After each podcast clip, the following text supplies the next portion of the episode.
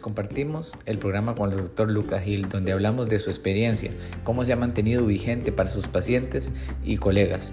Así que les presentamos y compartimos esta conversación con el doctor Lucas Gil. ¿Qué tal? ¿Qué tal todos? ¿Cómo están? Un nuevo live, un nuevo episodio de este programa doctor, ¿verdad? Eh, encantado de tenernos por aquí, la verdad. Hoy tenemos un, un invitado muy, muy especial. Eh, en realidad, pues, todo un personaje, una persona que muchos conocemos, aunque sea por nombre. Nos viene a contar muchas experiencias y vivencias, cosas muy bonitas sobre él. En realidad queremos empezar con, con una introducción tuya, con una introducción del doctor Lucas Gil. ¿Quién es Lucas Gil? ¿Cómo comienza? ¿Cuáles son tus inicios? O sea, un poquito una historia suya. Casi que desde el kinder, ¿no? Exacto, ¿cómo es? cómo Porque como dice Ernesto, ¿Cómo todos conocemos ese nombre y Todos sabemos que son todos los demás, pero cuéntenos un poquito más, ¿verdad? Bienvenido. Bienvenido Muchas gracias, muchas gracias por la invitación. Eh, yo soy el mayor de siete hermanos. Mi educación básicamente este, es producto del colegio alemán y los curas del Opus Dei para que calculen cómo anda la cosa en temas de disciplina y esas cosas. Eh,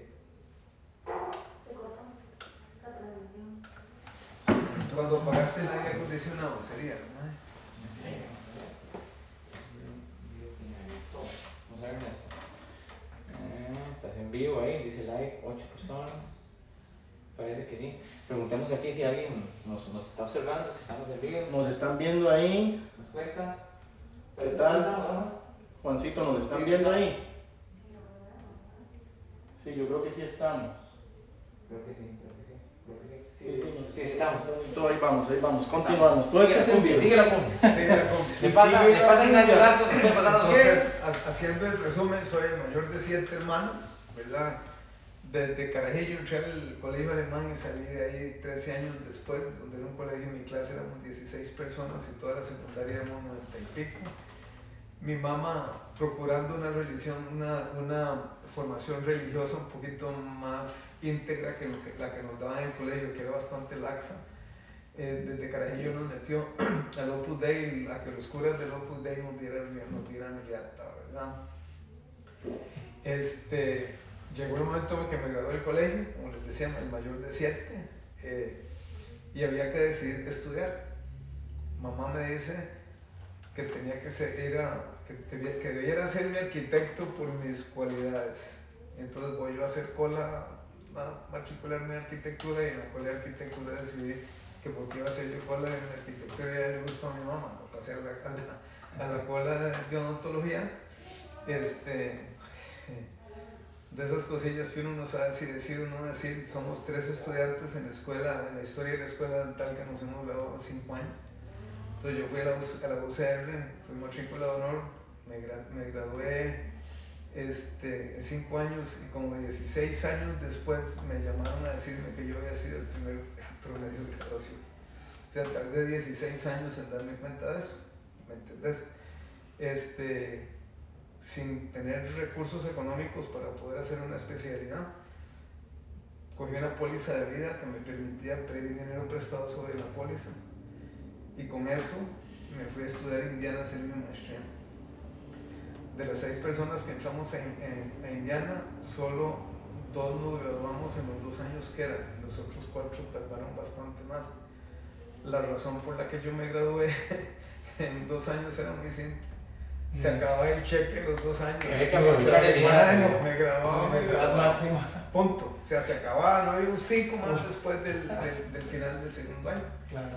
Este, cuando llegué a instalarme con una mano adelante y una mano atrás, mi horno de cencerado era una maceta de barro montada sobre unos, aquellas vainas de espiral que vendían en el mercado para calentar ollitas, ¿te acuerdas? claro, una resistencia, de- resistencia. Una resistencia.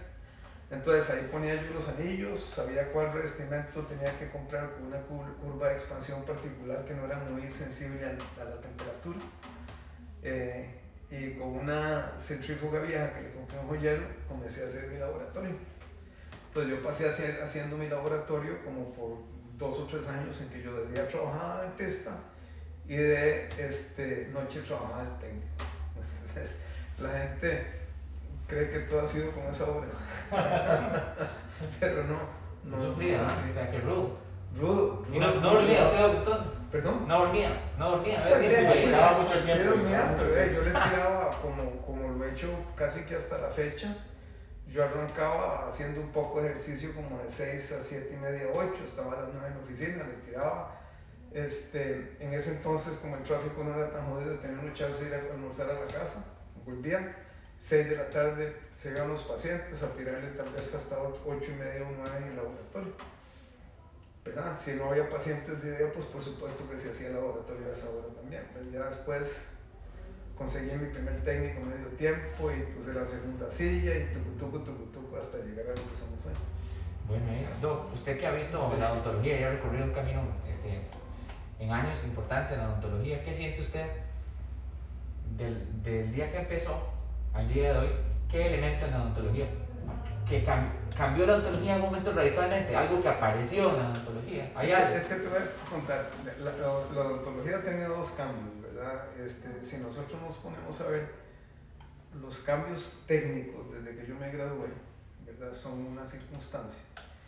Y los cambios propios del dinamismo social de lo que es un dentista hoy y lo que es el ejercicio, el ejercicio de la profesión hoy son dos roles diferentes, ¿verdad? Este, eh, éramos muy pocos dentistas, todo el mundo tenía trabajo, los prácticos generales referían la mayoría de las cosas que no les interesaban porque las clínicas estaban llenas.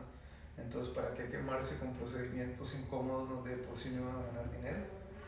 Entonces tendían a referir lo que les resultaba incómodo porque hacerlo era una bronca. No tenía ningún sentido porque la consulta estaba llena. A llegar a la situación en que estamos hoy, pues bien todo sí. lo pues, eh, en, cuanto, en cuanto a lo que son cambios en circunstancias propias de técnica o material, han, han, habido en estos, que no son 42 porque son, son 44 años de ejercicio de la profesión, tres, tres cambios principales. ¿okay?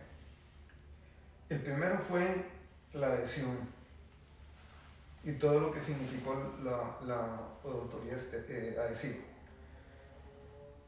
Es el momento en que vos partís en que no tenés que meter algo aquí para que se sostenga, sino vos puedes pegarlo aquí para que se sostenga.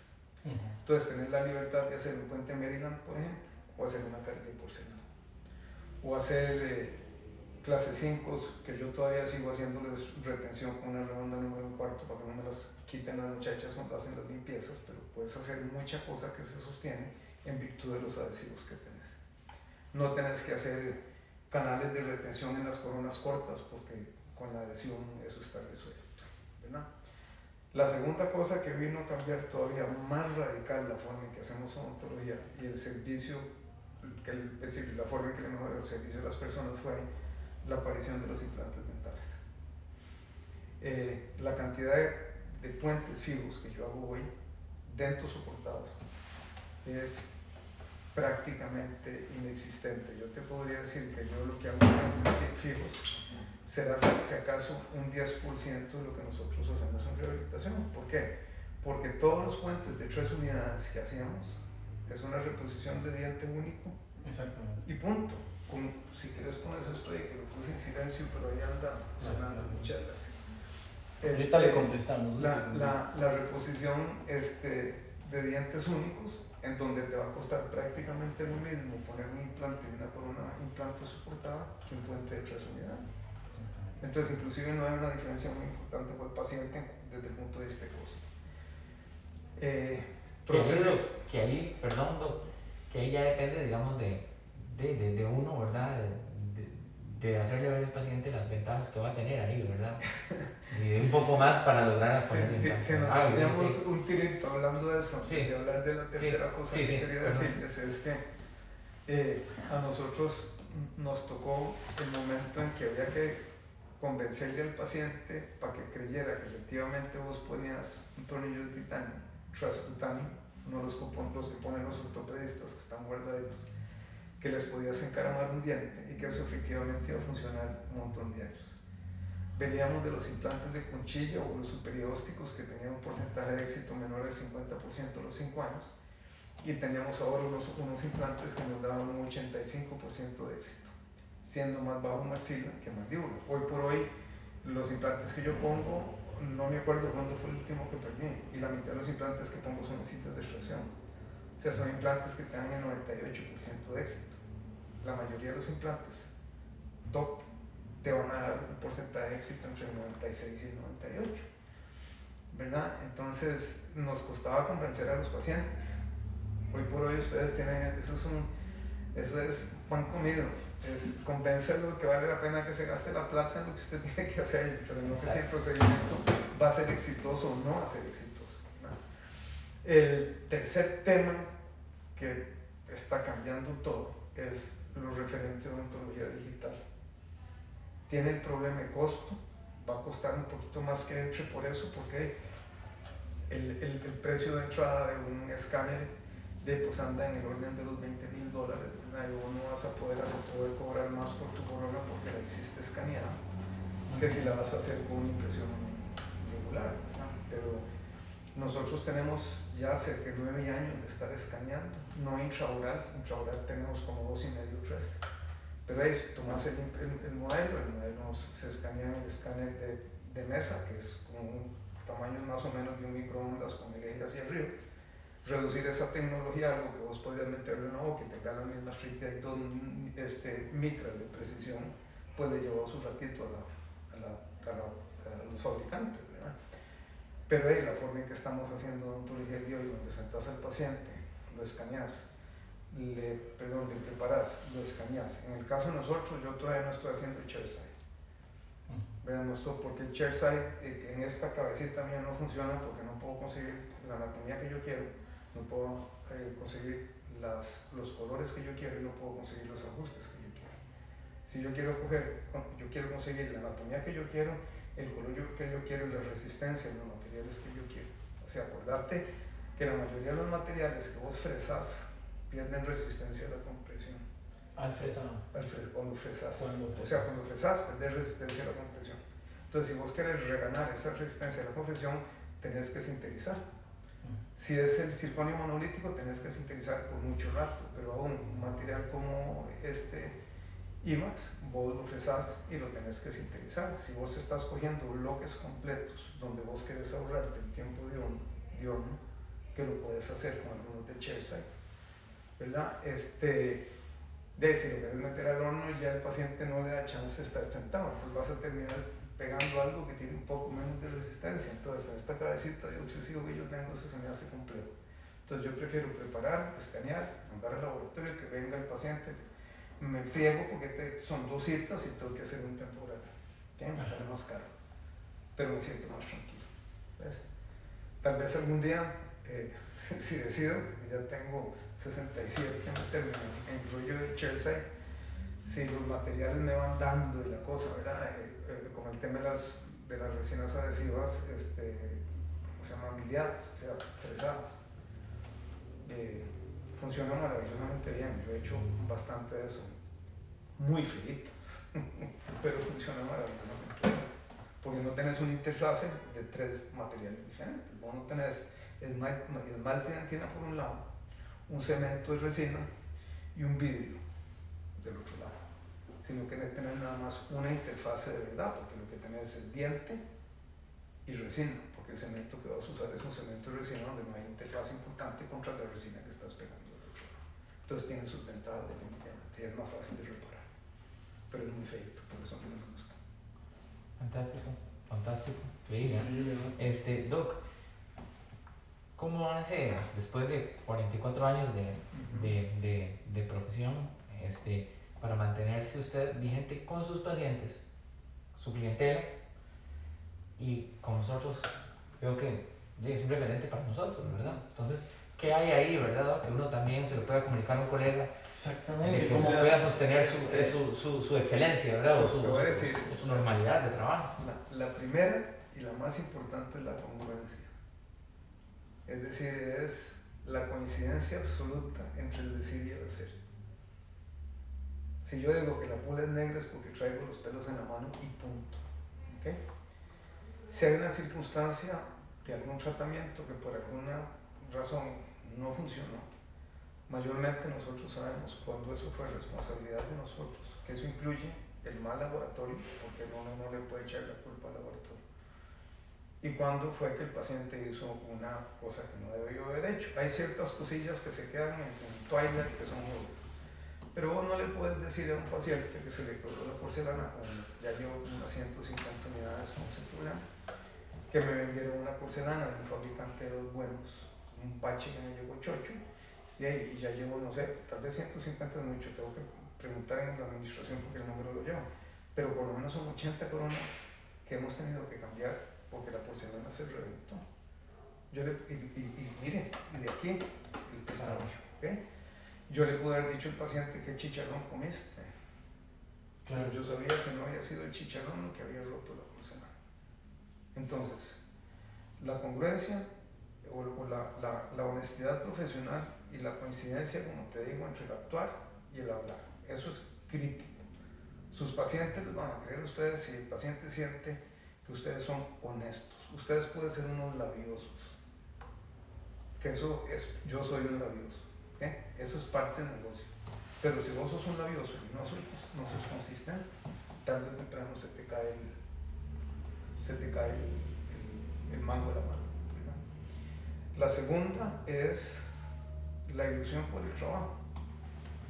Sí, yo pasé muchos años de mi vida sin saber si pagaba porque me dejaran hacer lo que estaba haciendo o cobraba por lo que estaba haciendo.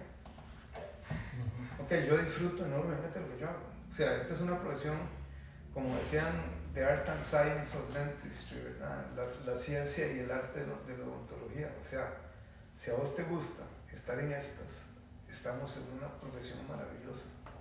Si te gustan las relaciones interpersonales, estás en una profesión maravillosa.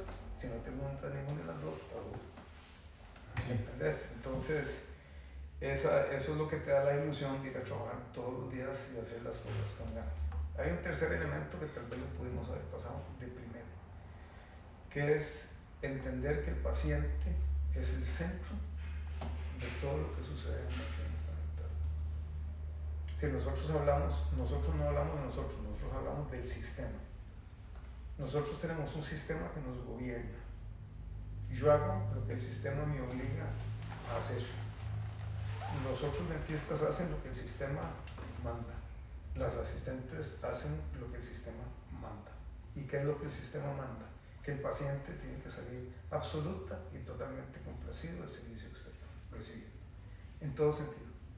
¿Cómo lo atiendes desde el momento en que llama por teléfono? ¿Cómo lo recibe la recepcionista? ¿Qué cara le hizo la recepcionista? ¿Cómo atiende a su paciente reclamando?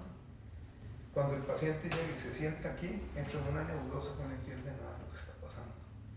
Ahí hay cuatro elementos o cinco que son mojar los rodillos de algodón antes de quitarlos para no romperle la, la mucosa al paciente, siempre poner la anestesia con la técnica del carterista, que donde vas a anestesiarles es al paciente un poquito así para que no se dé cuenta, estar cambiando las agujas si tienes que pulsar varias veces al mismo paciente para que no sientas de va para adentro.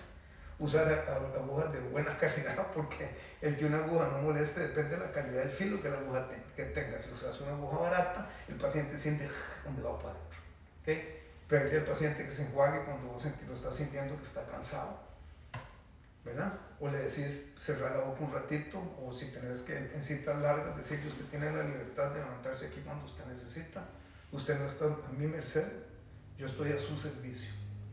Entonces, hacerle sentir al paciente que estamos todo el tiempo para él, ¿me entendés? Entonces, una vez que pasa esa vorágine que les decía, que no entienden que las cosas tienen que quedar bonitas, que no tienen que pegar en la mordida y que la anestesia no tiene que doler y que ta, ta, ta, ta, ¿verdad?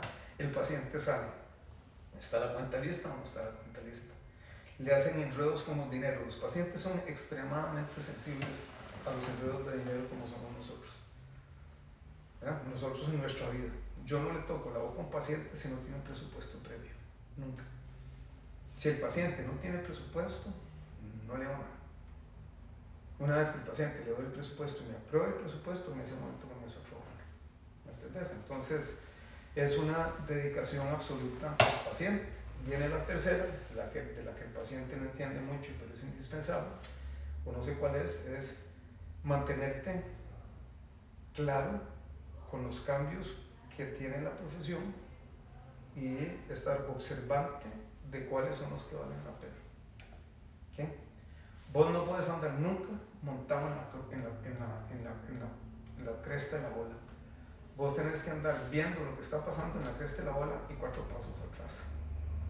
Las tecnologías nuevas cuestan una fortuna para equivocarse. Vos no puedes darte el lujo de que un vendedor llega, te paquetea, te vende algo, no verificaste y después terminó eso metido en una gaveta. ¿Ves? Que esa es una de las cosas, digamos, ya de Lucas comerciante, que siempre le dije a la gente que trabaja conmigo, yo no quiero que alguien que le venda usted algo que nosotros vendemos, usted abre la gaveta y diga, puta, ¿por qué me vendieron esto si ¿Me entendés? Entonces vos tenés que andar un poquito corto. A mí me, to, me, me, me, me, ha pasado en la vida en bacán. Por ejemplo, me gasté una plata cuando estaba de moda, que es que hacer huesitos con óxido de aluminio, no sé, 50 micrones, no me acuerdo cuánto era que era como, un, como esas vainas que usan para listar paredes, para pintar, ¿verdad? que es un arenador chiquitico como los que tenemos en el laboratorio, para metérselo a la gente en la boca, hacerles huecos. Yo una vez en un congreso nacional me atreví a poner una silla de tal y hacerle una casa a un paciente con un video viendo cómo yo estaba haciendo la casa con una cosita de esta. Los pacientes quedaban como un ratón de panadería. No tenías control de formas geométricas. Lo que hacías, la sensación era como cuando vos pegas una, un chorro de, de, una manguera en el piso, que hay partes más duras y partes más suaves, entonces en una se, el hueco se va así, en otro el hueco se hace menos. Era esa sensación. Decime cuántas casas hice yo con el bandido huequito ese. y yo me compré la baratica, porque había una máquina de esas que costaba 30 mil dólares. Yo me compré con una de 5 o 6. No, salió ni, no sirvió ni la de 5 o 6, ni la de 30 entonces, como te digo, si vos querés estar al día, nunca puedes estar en lo último, porque si estás en lo último te vas a dar en la cabeza. Es estar un pasito atrás de lo último y muy observante de lo que está pasando, para irte montando en lo que va a Eh, no nos pagan ni para que, no nos pagan que, para que investiguemos con los pacientes. Sí, Entonces, de, mayormente sobre eso es que he montado yo lo, este, lo, lo que he hecho de, de de, mi vida en esta profesión. Doc, conversando de todo eso, hay dos temas que son importantes que tal vez usted nos puede conversar un poco. Autocrítica y una responsabilidad consciente, que es como lo que nos ubica mucho en seguir haciendo las cosas, como dice usted, de acuerdo al sistema. Eso, yo creo que eso es muy, muy importante. Porque nosotros tenemos la bendición que se puede convertir en, nuestra, en una trampa, que nosotros no tenemos un jefe encima de nuestro hombro que nos esté pidiendo cuentas de lo que nosotros estamos haciendo. Entonces, si vos no sos, si vos no tenés esa congruencia que yo te estaba diciendo antes, vos puedes eliminar una amalgama medias, ¿ok? Una amalgama medias después de esa amalgama medias ponerle unas resinas, pues te llega el paciente a decirte que por qué la resina se ve gris y, y, vos ves en la radiografía las diferentes, de, las diferentes densidades radiográficas de un material y del otro y sabes qué fue lo que pasó.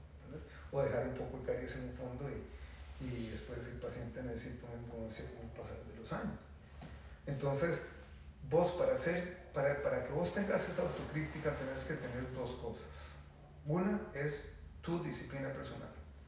Y la otra es que alguien te haya establecido cuál es la quimera a la que tienes que buscar. ¿Okay? Porque si vos no, si vos no tenés claramente aquí qué es lo que yo tengo que perseguir, yo puedo pensar que estoy haciendo lo más maravilloso del planeta y tal vez no es tan maravilloso, porque el estándar que a mí me dieron fue ese. Y eso es lo que mi cabeza está convencida que es lo que yo debo hacer.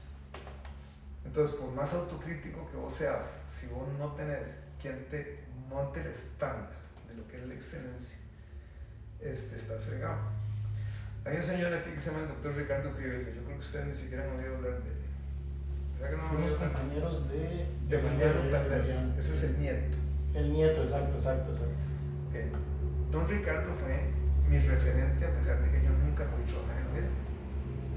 Pero yo veía unas incrustaciones de, Don Ricardo, yo cerraba los ojos y yo pasaba el explorador así los ojos cerrados, un explorador con filo, yo no sentía una diferencia entre, entre la incrustación y la pieza. ¿okay? Una excelencia, donde hacían los encerados directamente en boca, en boca al principio porque no había ni siquiera materiales de, de Encerado, hacían, recogían con el espejo en boca, iban colado y después terminaban en boca porque no podían tomar una impresión. Yo tengo pacientes de don Ricardo en la oficina con incrustaciones que tienen 55, 60 años de estar funcionando y están con el día que se pusieron. O sea, ese señor para mí fue un referente. Y nunca, yo lo conocía a él, porque Richard, el hijo, fue compañero mío en Indiana. Entonces yo conocía a don Ricardo. Yo nunca había a don Ricardo este, trabajando. Yo me acuerdo una vez que tuve que quitar una incrustación de don Ricardo, porque tenía una caries en otro lado y tenía que cambiar la incrustación. ¿Cómo quité yo esa incrustación para poder ver la forma de la preparación que estaba debajo? Es difícil, ¿no? Para poder repetir, repetir esa, esa preparación.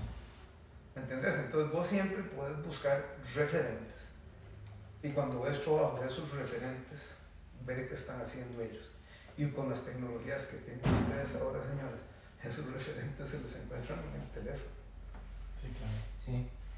Creo que, este, qué importancia entonces, siguiendo esto mismo, doctor, confirma usted que la educación continua y buscar un referente nos ayuda a mantener esa normalidad de trabajo con un estándar alto. Yo te podría decir, Adrián, que sin eso no se sobrevive.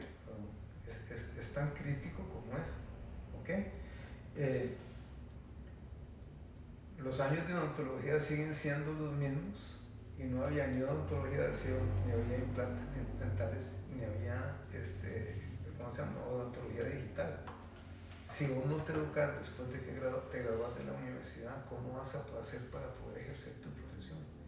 Todo eso lo aprendí yo a través de cuarenta y pico de años de estar trabajando. Que primero la adhesión, que después los implantes dentales, que después los materiales de regeneración, y ahí nos fuimos con cosas. Ustedes en la misma cantidad de años de universidad tienen el canasto lleno o sea, ¿cómo van a hacer ustedes para poder hacer las cosas bien si no buscan una buena educación post-universitaria? Que todos tienen que irse a especializar, yo creo que no. Es buscar buenos mentores. O sea, si van a coger un curso, coger el curso de una persona que sea un referente y que los ponga incómodos, porque si las cosas van a salir fáciles por lo general, no es el mentor que necesita. Como le dije usted la vez pasada, salir huevado de ahí. Es correcto. O sea, salir fue pucha, ¿verdad? O sea, mi odontología. está haciendo falta. Mi odontología necesita más, ¿verdad? Así es. Impresionante. Doctor, y usted habla también del, de un sistema, este, me parece que podría ir paralelamente en trabajar en equipo, en la oficina. Es importante. Ah, sí, claro. O sea, trabajo, o sea, si vos querés, si vos querés tener un sistema que opere, para comenzar, cada, cada persona sabe qué es lo que se, se espera de ella, sin que usted tenga que estar arriando, porque si usted tiene que estar arriando, tiene que estar dando pellizcos para que las cosas funcionen. Mejor, como, como decía, creo que era Ford el que decía que yo nunca me he arrepentido de, de, prescindir de la ayuda de una persona, que tal vez de lo único que me he arrepentido es de, de no haberlo hecho antes. O sea, si vos tenés a alguien que vos ves que no le favorece a tu, a tu, a tu, a tu sistema, de ahí no sigas con esa persona ahí. Hay que acuérdense que hay que contratar por, principalmente por actitud, porque la gente aprende. Pero si tienen una mala actitud, difícilmente les van a poder cambiar esa mala actitud. Entonces, si vos tenés una persona que no tiene una buena actitud, esa persona no sigue en tu sistema. Nosotros somos veintipico personas en el sistema en este momento, solo dentistas somos siete. Y hay cuatro personas en administración, ¿entendés? Está un par de guardias, ta, ta, ta, ta, las asistentes dentales que son siete, ¿entendés? Es un grupo grande de personas. Y todas saben que tienen que estar centradas en el servicio del paciente. Lo que eso significa, puntualidad. O sea, ¿cómo vas a llegar a estar? O sea, yo hoy, con los años que tengo, yo no llego a trabajar tarde. Y procuro no atrasar pacientes en la sala de espera. ¿Cómo hago eso? Con un plan de tratamiento. Es que es muy simple. Vos tenés que sentar al paciente, revisar la boca, haces un plan de tratamiento. Plan de tratamiento, vos sabes que la primera cita necesitas media hora, pero que la segunda va a ser hora y media, que la tercera va a ser 45 minutos, y vos montás tu plan de tratamiento. Si vos das citas corridas de media hora, unas veces no te alcanza y en otras te sobra el tiempo. Entonces andas con la agenda despañada. definitivamente hay que estar con un estetoscopio en el negocio. O sea, eso es parte de, de, de generar dinero y, y, ser rentable, ¿verdad? O sea, hora y media donde duré media hora porque no estaba preparado para ejecutar eso. Correcto. O no le pudiste hacer al paciente lo que tenías que hacerle porque entre que te atrasaste y el paciente se te va a la sala de espera y se va de frente porque no quiere volver más a que vas a perder su vida. Claro. hay imponderables, obviamente, pero no tiene que ser este... Ok, vamos a ver, viene un imponderable. ¿okay? vos te atrasas en la consulta. Si es una cita, o sea, el paciente que sigue inmediatamente después del que vos te atrasaste, vos, salir, vos salís a la sala de espera y pedir disculpas. Y el sistema coge la agenda y comienza a llamar a todos los pacientes y los comienza a atrasar. Eso tiene un riesgo. Hay una persona que tiene cita a las 3 y si se la pasas a las 4 te dice que no llega. Pero ese que dice que no llega, si no lo atendes a tiempo, se va a ir de todas formas cabreado. Entonces, hay manera de hacerlo. O sea, si, vos te atrasás, pedir disculpas en que estás a la espera y tu sistema tiene la obligación de llamar a todos los pacientes que siguen después a decirle que estás medio tarde. Resolviste el problema. Pero tenés que tener un sistema organizado que responda. Sí, y yo no tengo que irles a decir lo que tienen que hacer. Yo estoy haciendo casas, que es lo que me gusta y es donde me queda mi plata. Muy bien. Doc, hablando de eso, conversamos también la vez pasada un poco de este, de este tema que quiero que otra vez nos pueda ubicar un poco, Doc. Eh, la cordialidad, el ser encantador. Eso me gustó mucho y cuando conversamos. Bueno, vamos a ver. Todos tenemos que esforzarnos en ser lo más encantadores que podamos con nuestros pacientes. Lo que pasa es que hay gente que tiene la virtud de ser encantadores y otros que no tienen la virtud de ser tan encantadores. Pero los que no tienen la virtud de ser tan encantadores tienen otras virtudes. Puede ser que sean más compasivos, puede ser que sean mejores, ¿cómo se llama? Escuchar, escuchan mejor a sus pacientes, pueden ser que sean de modales más calmos entonces pueden hacer el paciente sentirse bien, bien sin ser grandes comunicadores. Acordate que un porcentaje enorme de la comunicación es expresión corporal, ¿verdad? Y la razón de eso es porque vos fácilmente puedes decir palabras que son diferentes a lo que estás pensando. Entonces tu cabeza es más sensible a verte, a ver cómo te expresas que cómo hablas. ¿Ok? Entonces, este, eh, de, tenés que estar muy atento a... Y después vienen las cosas simples, no vas a sacarte moco delante del paciente o no sé qué, o, no sé, eructar o hacer tonterías. O sea, este, existe de la cortesía básica que cambia mucho de tu nicho, de, ¿verdad? El, nicho al que vos decidís afectar, ¿verdad? Porque uno de los grandes errores de nosotros como artistas es que arrancamos la profesión en el local que conseguimos barato. no sabemos si tiene parqueo o no tiene parqueo, tiene una parada de buses cerca, no tiene parada de buses. Eh, lo que hablamos de, discapacitados, si están en un segundo piso y no tienen escalera. Entonces, vos, vos primero pensás cuál es la odontología que, que, que quiero hacer y te preparas para eso. Porque diferentes grupos de personas, diferentes, es decir, requieren de, un, de una comunicación diferente. Yo, por ejemplo, eh, no podría tener gente apasionada del fútbol de pacientes, porque no sé ni qué equipos están en la primera división. Y esa es una forma tan fácil de poder comunicarse con los pacientes. De tener conexión. Claro, porque el que va con la liga, sabes que decirle el que va con Zaprisa, no sé qué. Yo, yo ahora me enteré que hay un montón de equipos en primera división que yo ni me imaginaba. Un, equipo que se llama Santos y otro que se llama Jicaral. Y todos que yo me, me quedé con esos, eran casi los equipos de provincia y punto. Entonces, a la hora de comunicar, buscar coincidencias ¿verdad? con tus pacientes y no diferencias, por ejemplo. No se puede hablar de fútbol a no ser que sea un paciente viejo que vos sabes cómo llevar la dinámica. No se debe hablar de religión y no se debe hablar de política en un consultorio o sea, casi que ni en la mesa de la casa. Bueno, casi que ni en la mesa de la casa. Volver así con tu, con tu grupo de amigos te pones a despotricar, pero vos no sabes cuáles son las sensibilidades de una persona a esas tres cosas. Yo he tenido en mi oficina sentados a Merino del Río y al cura prelado Lopus de para Centroamérica, sentados los dos juntos en la sala de espera. ¿Ok? Para que vos te des cuenta la, la, la, la diversidad de personas que atendemos nosotros en, en la clínica. ¿Y por qué? Porque yo no me meto a discutir a que si la izquierda sí o la izquierda no, ni me voy a poner a hablar con un cura que si la, comuni la, la, la, comunidad LGTB o lo que fuera.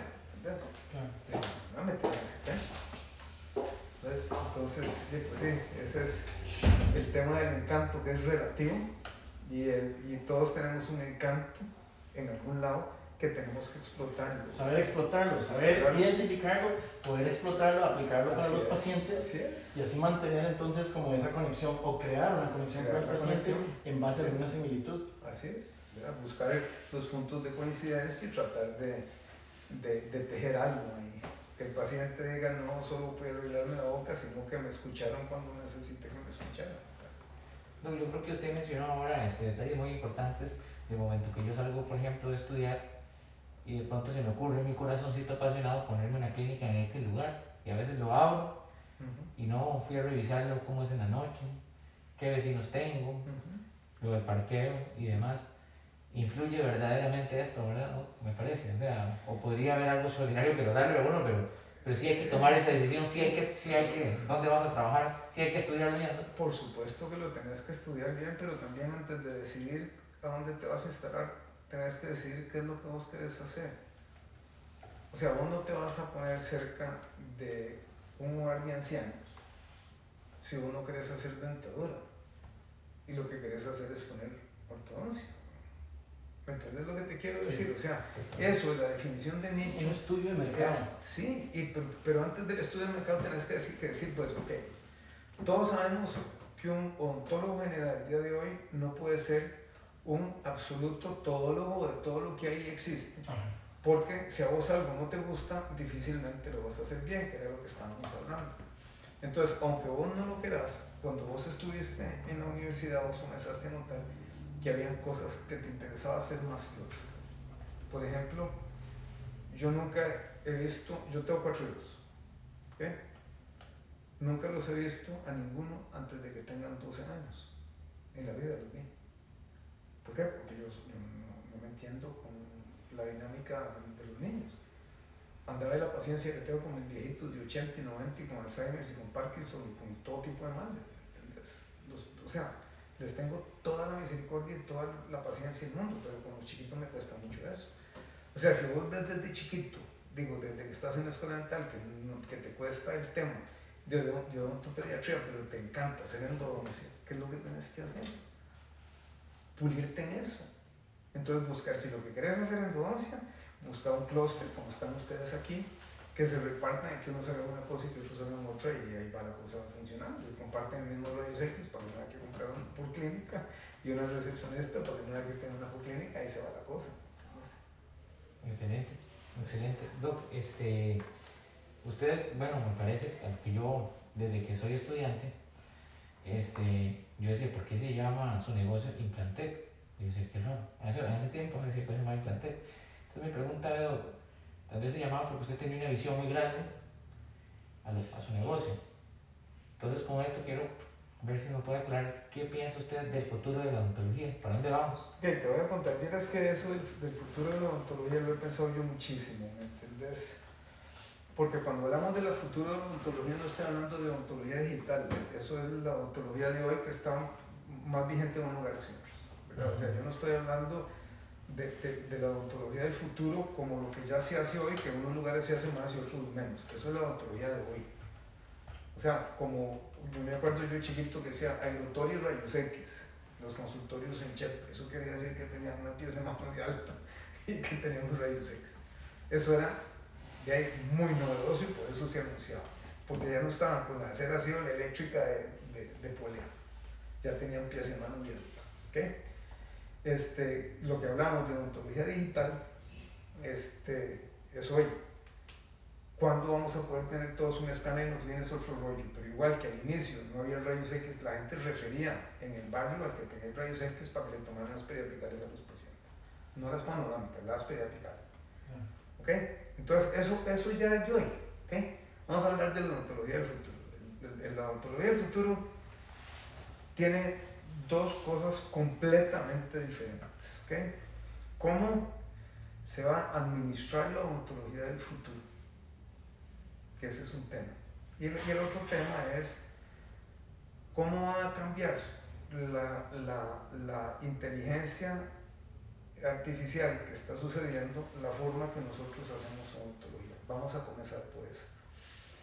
Ustedes conocen una aplicación que se llama Vivino, que ustedes le toman una foto, una botella de vino y les dice qué vino es y cuánta plata cuesta y eso. Escuchado.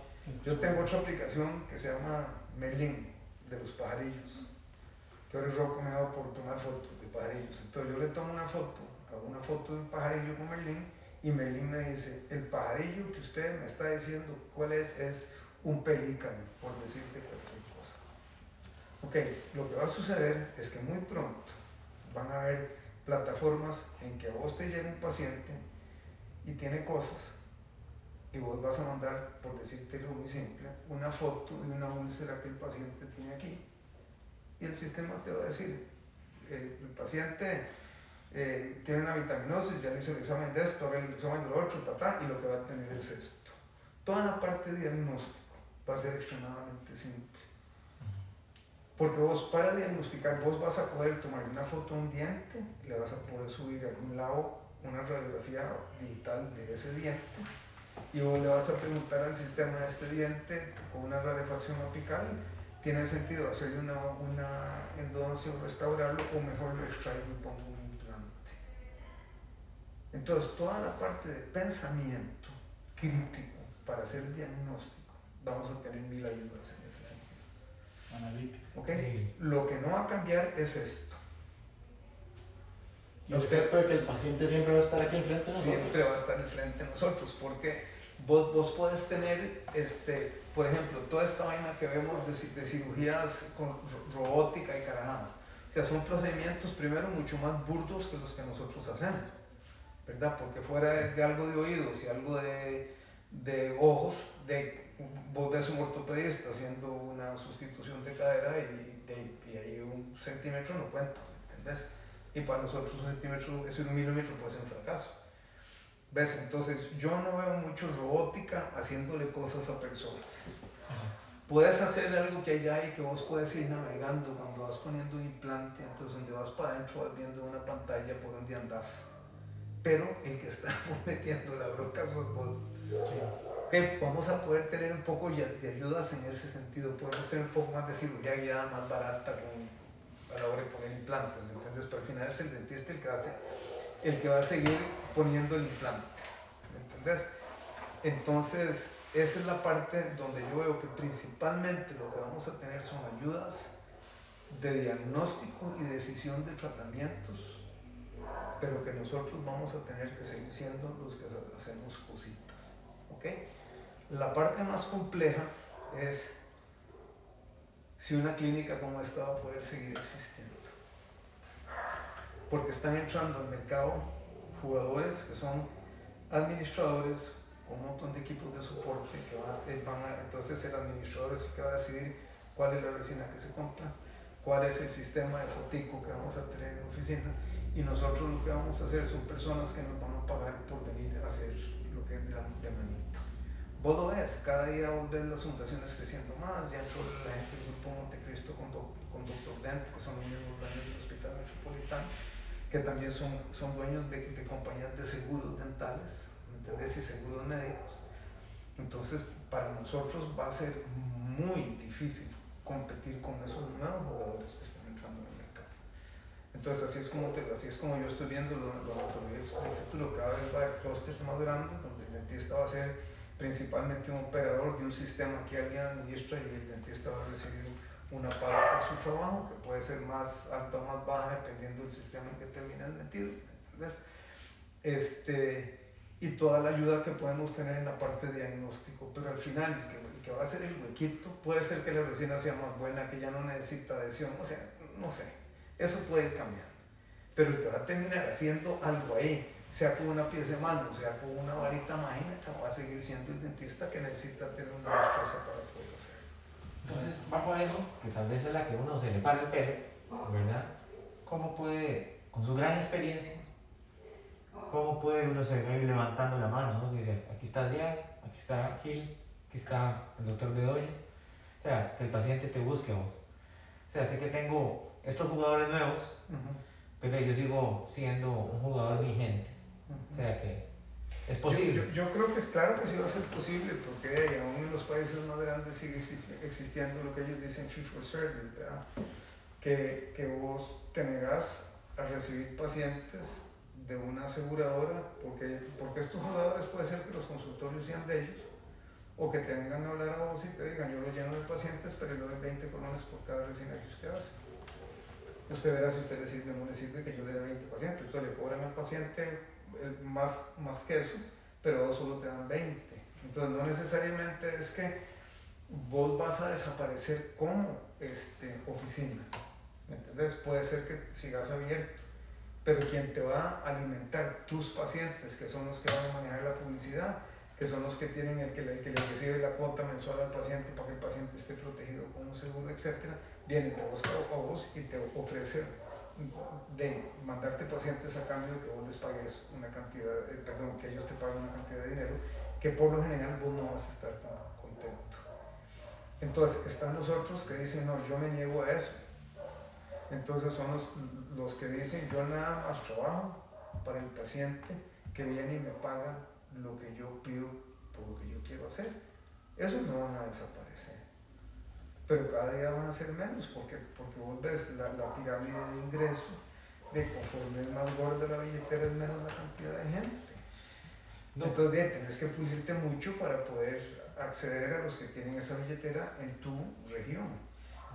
lo puedes, volver, creo que se abre una, una situación en la que uno podría decir, una administración responsable de mis ganancias hoy, digamos, hablamos, hablábamos aquel día, ya yo andaba un Toyota 1000 y yo y tengo un compita que anda una Ranger, la misma que yo.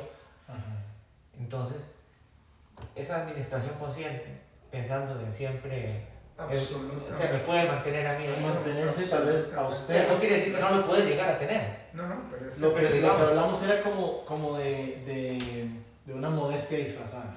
Sí, Hay que ser realmente modesto. La, la, falsa modestia. La falsa modestia. Sí, te, te, voy a contar cómo lo veo yo. Este, eh, conozco un muchacho joven que en algún momento está en una vaina de estas de, de venta como, como, de, como de pirámide, por decirte algo. Tipo Amway, alguna de estas, no me acuerdo cuál era. De que en algún momento este, hacía de 30 mil dólares mensuales en la bolsa. Un muchacho de 26, 28 años. Se metió en ese rollo que vos decís, se le acabó la gallina en los huevos de oro y no tiene un 5 dólares. Todo lo que entró se lo pasó por la garganta, okay, todo, o sea, por donde mejor pudo. Este, eso nos pasa a nosotros con la profesión, es decir, como, como comentábamos aquel día cuando yo les decía a ustedes, a mí usted no me venga a rajar con cuánta plata factura, rájeme con cuánta plata ahorra. O sea, yo lo que tengo en mi vida ha sido todo producto de lo que he ahorrado en mi profesión y que lo he puesto a hacer otra cosa. ¿Me entendés? O sea, es lo que vos decís, tu decisión es andar en el Toyota 1000 o andar en el Range. Para mí, yo no andaría en un Range, ni, es decir, yo, el carro de mis sueños es un, el Mercedes cuadrado que vale 250 mil dólares. Sí. ¿Usted cree que yo voy a pagar ese impuesto de ruedo? Sí, sí. O sea, no, no, es tema de que si puedo o no hacer el cheque. No, no, no, no. Es que yo puedo morirme tener que pagar ese impuesto de nuevo. ¿Por qué? Porque a mí, en, en mi cosmos de mi vida, eh, no me devuelve lo que me cuesta. Entonces es una decisión muy personal. Mejor alquilo pues. Ah, sí, sí, sí. Si es del caso, lo, lo, alquilo un mes y me quito las ganas. Voy a Miami, ando un ratico. 10 mil dólares por ese mes para andar punteando en esa caramba, ¿me entiendes lo que te quiero decir? Pero hey, todo eso es una decisión muy personal, ¿verdad? o sea, yo siempre he sido un, un fiel creyente del ahorro, como les digo, yo al día de hoy, si yo no ahorro plata a fin de mes de mi trabajo, no me siento. El, es, es, o sea, el ahorro es lo que hace la diferencia. O sea, Michael Jackson cuando se murió debía 250 millones de dólares. Entonces Michael Jackson era rico a pesar de que vivía en aquella casa y aquel montón de ganado. Es lo que yo le, lo que yo le digo, este, los ricos pobres que tienen carros se lo dan al banco, casas se la dan al banco, yates se lo dan al banco. Y una vez que vos llegas y comparas patrimonio real de ellos versus obligaciones, lo que tienen son deudas y no tienen nada. Pero andan montados en el carro y andan montados en este rollo y en el otro rollo, pero hey, decime dónde está la platica, bro. Sí, lo mismo, por ejemplo, usted tiene bueno su negocio. Eh, uno tiene que, eh, a la hora de comprar un, algo, verdaderamente sale razón, ¿verdad? Definitivamente puedo yo pagar eso, me puede llevar eso al otro lado, o si verdaderamente mi clínica lo necesita y es una buena adquisición, ¿verdad? Una buena inversión, O ¿verdad? sea, date cuenta que yo les dije hace un ratito que uno no compra arriesgando, uno compra lo que uno necesita. Para, o sea, yo siempre he pensado, vamos a ver si me acuerdo de las tres cosas porque no, no sé si las tengo claras en la cabeza. ¿Por qué compras vos una pieza de equipo nuevo? Y sí me acuerdo perfectamente. Porque va a resultar más, más mejor para el paciente, porque va a resultar más mejor para vos o porque te va a dar más plata. Dígame por qué otra razón puedo, puedo comprar una pieza de equipo. O porque es más conveniente para el paciente porque le va a molestar menos, porque va a ser más conveniente para vos porque vas a ser más rápido, tenés que cansar. Por ejemplo, yo no puedo entender trabajar sin lupas. Yo no puedo entender que, nadie que alguien trabaje sin lupas. Yo no las vendo, o sea, hay que comprarlas de Abelardo, ¿me entendés? Este, que son de Gudiño, ¿me entendés? Pero yo no puedo entender que una persona trabaje sin lupas. O sea, si yo trabajo sin lupas, yo no puedo trabajar así porque pierdo el enfoque. Tengo que trabajar como estoy sentado. Y encima de eso todo lo veo las veces que yo quiero más grande, en mi caso 5.5 veces más grande. Pero yo no puedo imaginarme que alguien trabaja sin lupas. ¿Por qué? Porque me permite una posición perfectamente recta y yo voy a estar mucho menos cansado mis ojos al final del día. Sí, yo tuve esa experiencia y uno quiere, ya dice, pues estoy atacando al paciente, yo, ¿qué es esto? O sea, tal vez no estoy yo con aquel dolor postural terrible, pero puta, siento que ya algo en mí Y me hace invado. Sí, claro. Por ejemplo, pero no, estamos no solo eso, es que es, Claro. es tu aplomo. Sí, o sea, son instantes, son instantes, son momentos, pero sí, la, lo de la espalda es importantísimo porque, porque van a ser 44 y pues, contando. te lo digo, todos tendemos a trabajar así. 44 contando. Pero la, por eso la, la, la lupa te obliga a trabajar. Por ejemplo, esa es una pieza de equipo este, que te hace tu vida más simple a vos. Vas a ver mejor, haces odontología de mejor calidad porque estás viendo mejor y te vas a cansar menos después del día.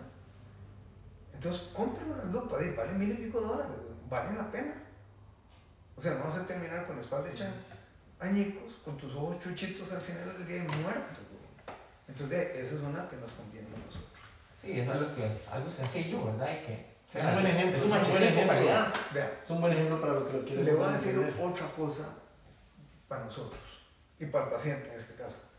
De un equipo de succión que de veras chupe, hermano. Ujú. Usted trabajando en ese poco de babas. O un compresor que le tira aceite y usted pretendiendo hacer odontología adhesiva. Y donde usted pre- prende la pieza, hermano, vea que un poco de ace- aceite en el fondo de la cavidad como cuando usted estaba soplando y ya iba a comenzar a obturar. ¿Quién tiene la honestidad para lavar? Volver Volver a grabar o volver a poner las caradas que tenés que poner encima y hacer la resina. Todo el mundo medio sopla, medio hace y ahí van a decir que va a servir esa resina. ¿Me entendés? Entonces hay una serie de cosas que vos podés aprender y decir, apuntar y decir, esto me sirve para el paciente, esto me sirve a mí personalmente o esto me va a dejar más plata porque me ahorra, me ahorra un material de impresión de calidad. Un buen material de impresión, como Afinis, por ejemplo, que te trabaja en un medio húmedo bastante bien. Hey, no repetís impresiones. ¿Cuánto tiempo te cuesta repetir? ¿Y cuánto te cuesta repetir? Y el blue face, como dicen los chinos con el paciente, de tener que decirle al paciente que le tenés que repetir la, la, la, impresión o volver a ver para el otro lado y mandar la impresión que no suele decir que es que el cemento de resina, cosa que es una falacia absoluta, va a, sobre, a compensar por los márgenes abiertos. Eso no ocurre. No ocurre. Sí, que tú eres cerebro, se va por allá, voy por allá, voy por allá. Sí, sí, sí, no es intuitivo. Voy a quedar aquí, voy a quedar aquí y no me voy a salir hacia el cielo. Y después no voy a reaccionar, no voy a reaccionar con el medio. No voy a tener ninguna reacción. La, humedad no me va a afectar.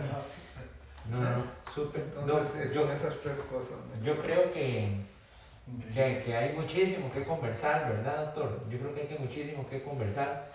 Este, yo creo que nosotros, por ejemplo, en ningún programa hemos hecho, por ejemplo, esta dinámica. Yo le puedo decir, bueno, doctor, su canción favorita. Para salir de ahí, doctor, Mi canción favorita. Mira, con la música me pasa un poquito lo de los equipos sí, de fútbol. Sí, sí, sí. O, o, por ejemplo, o por ejemplo, libro este, su libro, no sé si lee libros. Mira, le, libro, le, pero nos, le, no, que nos recomienda el librito.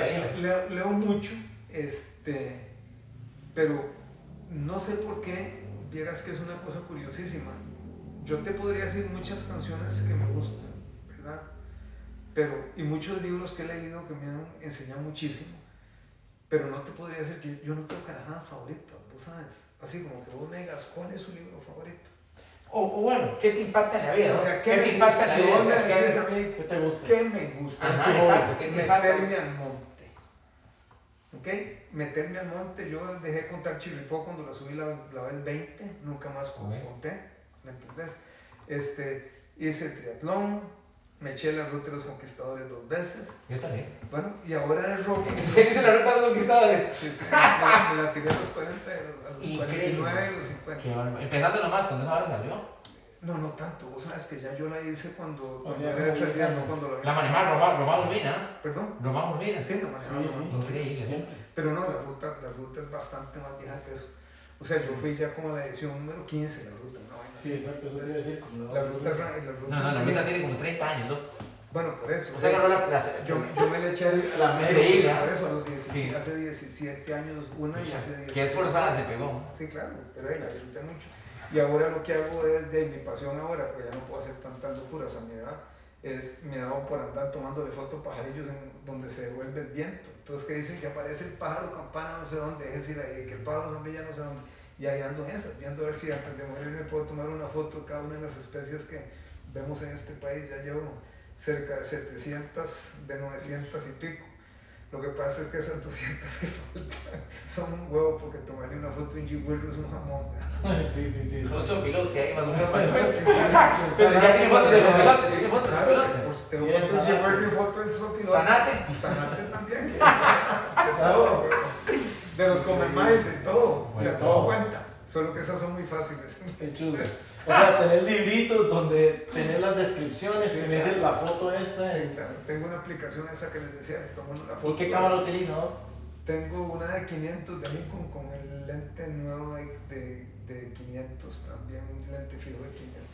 No, ya como para cerrar, diría yo, porque, o sea, ¿qué amanecemos realmente en este? Sí. Este, eh, vamos a ver, a ver si lo que te iba a decir, lo tenía aquí, pero, pero es tanto, ¿verdad? Lo que es que estamos, realmente para nosotros es, es muy importante tener, tenerlo usted aquí. Ya se me ocurrió, ya me acordé. Vamos, doctor, este, esta es mi, yo diría que más, de, más que mi segunda casa, aquí está mi esposa, por dicha, ¿verdad? Pero yo paso muchas horas acá. Vamos a ver, pero también hay que vivir, ¿no? Sí, claro. O sea, vamos a ver, si usted, hay que, yo recuerdo que usted dice, Maya, si usted dice que trabaja los lunes y entra a las 10, entra a las 10. Exacto. O sea, no tienes que trabajar, yo siempre he sentido que uno no tiene que trabajar ni todos los días ni toda la hora. Perfectamente usted cumple a su horario. Usted dice, vea, Maya, yo quiero los viernes en la mañana libre y los miércoles en la mañana libre. Ser efectivo, puta, hay que vivirlo. O sea, esta es vida, es lindísimo pero también hay otro, no sé, me parece que uno... Es importante. No sé, yo siento, que, bueno, en mi caso personal, este, siento que, siento que pues mi vida es acá, pero también hay otra vida paralela en mí. Eh, Espera de aquí. Por supuesto. Que hay que vivir, ¿verdad? Eh, por supuesto que hay que No puedes matarse moreteando tanto. No, no, no. Bueno, eh, si usted, si usted En mi caso. Si, no- si usted no es de los que sueña Con- con, con, con ese Mercedes o con ese Range o lo que sea. todavía pasa Y- usted, y- y uno cae y, ahí y- acostado después. y- y no quiere ro- robarse la, la- la harina para tenerlo, ¿verdad? Sí. Puede de hacer muchas otras cosas. ¿no? Acordate que en la vida no todo es plata. ¿no? La plata lo que te da es un marco de paz para tener un poco más de libertad de hacer cosas. ¿no? Pero la plata nunca puede ser un objetivo en la vida. ¿no? O sea, si usted pone el producir dinero como su objetivo, vas a vivir en una eterna frustración porque nunca vas a producir lo que pudiste haber querido producir. Es como una costumbre, o sea, vos puedes tener lo que ya tenés y volvés a ver para arriba y ves más, y tú Ajá. y volvés más, y, volvés, y ahí llega un momento, o sea, de, de- Siempre va a haber un de- pez más gordo. a haber Sí, más es que al final de cuentas esta profesión se presta para eso. De pronto está en boga esto, esto, y después tienes un telescopio. Aquí, pues, mira, ya tengo un telescopio, ya tengo tan vara. Es, Sí, exacto. tengo aquí engaletado tal cosa, lo que digamos, o sea, Correcto. tengo de todo. Sí. Y uno tiene la maña a ver para arriba. Pero eso no es malo. Lo, lo, lo que es una tontería, o sea, todos tenemos que ver para arriba. Sí. Lo que pasa es que veamos a ver qué queremos imitar o, o- o- adquirir Que te sea. de lo que ve para arriba, hecho, que, que te llene, porque yo todavía no he sabido de nadie que realmente una compra de un objeto te llene por una cantidad larga de tiempo. Completamente de acuerdo. O sea, vos puedes decir, yo quiero tal cosa, mae, y, y le das, y le das, y entre más le tenés que dar, más te va a llenar. ¿Ok? Pero una vez que la tuviste, hiciste. Es un momento. O sea, es el camino, no la meta. ¿no? No Ese deja es de ser, exacto, Pero, no pero, de ser un pero e- ese famoso cuento que al rato da más gusto ayudar a otros que enriquecerse uno, tiende a ser muy cierto. O sea, uno siempre tiene que estar atento a los demás y tratar de ayudar. Y la caridad empieza por casa, ¿verdad? Sí. Uno, uno tiene que tratar de, tu, entorno, tu, tu gente que está alrededor, sean los que están mejor. Comienza regalar, es regalarle el tiempo. por tus hijos, tu mujer, ¿me entendés? Después viene con la gente que trabaja para vos. Tratar de, que, de ver que todos estén bien. O sea, a todo el mundo hay que pagarle la caja, tenemos que pagar el, el INS, no podemos perrearlos con las vacaciones, no les podemos perrear con las horas extra, por Dios que estén en el cielo. Sí. ¿Me entiendes? O sea, comienzan a contratar asistentes dentales y no les pagan. Carambas. Claro. No, y es una forma diagnóstica, bueno, dos, dos cosas, o porque querés acumular mucho dinero, o porque tu negocio no lo examinaste bien y no te está dando para eso. Y a mí una- mi mejor amigo, Luis, me dijo, necesito, nada más de que tiene 10 días de diferencia menor que yo, mayor que yo, eh, yo soy mayor que él, y dice, "Mae, si el negocio no paga la caja, y usted contrata a alguien, no le da, mejor, mejor no lo contrata, ¿no? O mejor cierre el negocio. ¿verdad? Yo soy un talante. Y lo que pasa es que por otro lado todos tenemos que comer, ¿verdad? Entonces a veces en situaciones críticas no nos queda más remedio que hacer lo que no tenemos que hacer porque tenemos que llevar el pancito a la casa. Bueno, Que, que ese es el otro problema, que eso es ¿verdad? No, Es- vea, es Hay que intentar tener un balance en esa simbiosis Bueno, que eso sea... tener- lo que pasa es que si tenés que sacrificarte vos para que el asistente pague la caja, eh, eh, de- de- que ser ese si ya por pagarle la caja al asistente no vas a comer esa semana, es donde decirlo puso. ¿Qué, qué, qué situación Sí. más angustiante decir la cosa? y no quiere decir, a veces es un problema, yo siempre he, he- he aprendido que es un problema administrativo al final. Mayormente es, o sea, los. Administrativo de, de, de cómo manejo yo la plata, para ir para acá o como sea. ¿Cómo ¿Verdad? manejar aquí en O sea, la general administración? Me compré un Mercedes, fue puta, y no pude tomar este año tal cosa, ¿verdad? Por ejemplo, es- es, es tan simple como eso. Cuando yo, yo daba el curso de administración de práctica, yo le preguntaba a mis, a mis colegas cuál es el margen de utilidad que tienen ustedes en la práctica. En la práctica. Nadie llevaba contabilidad en la práctica, lo que llevaban era un flujo de caja. ¿Cuánto fue?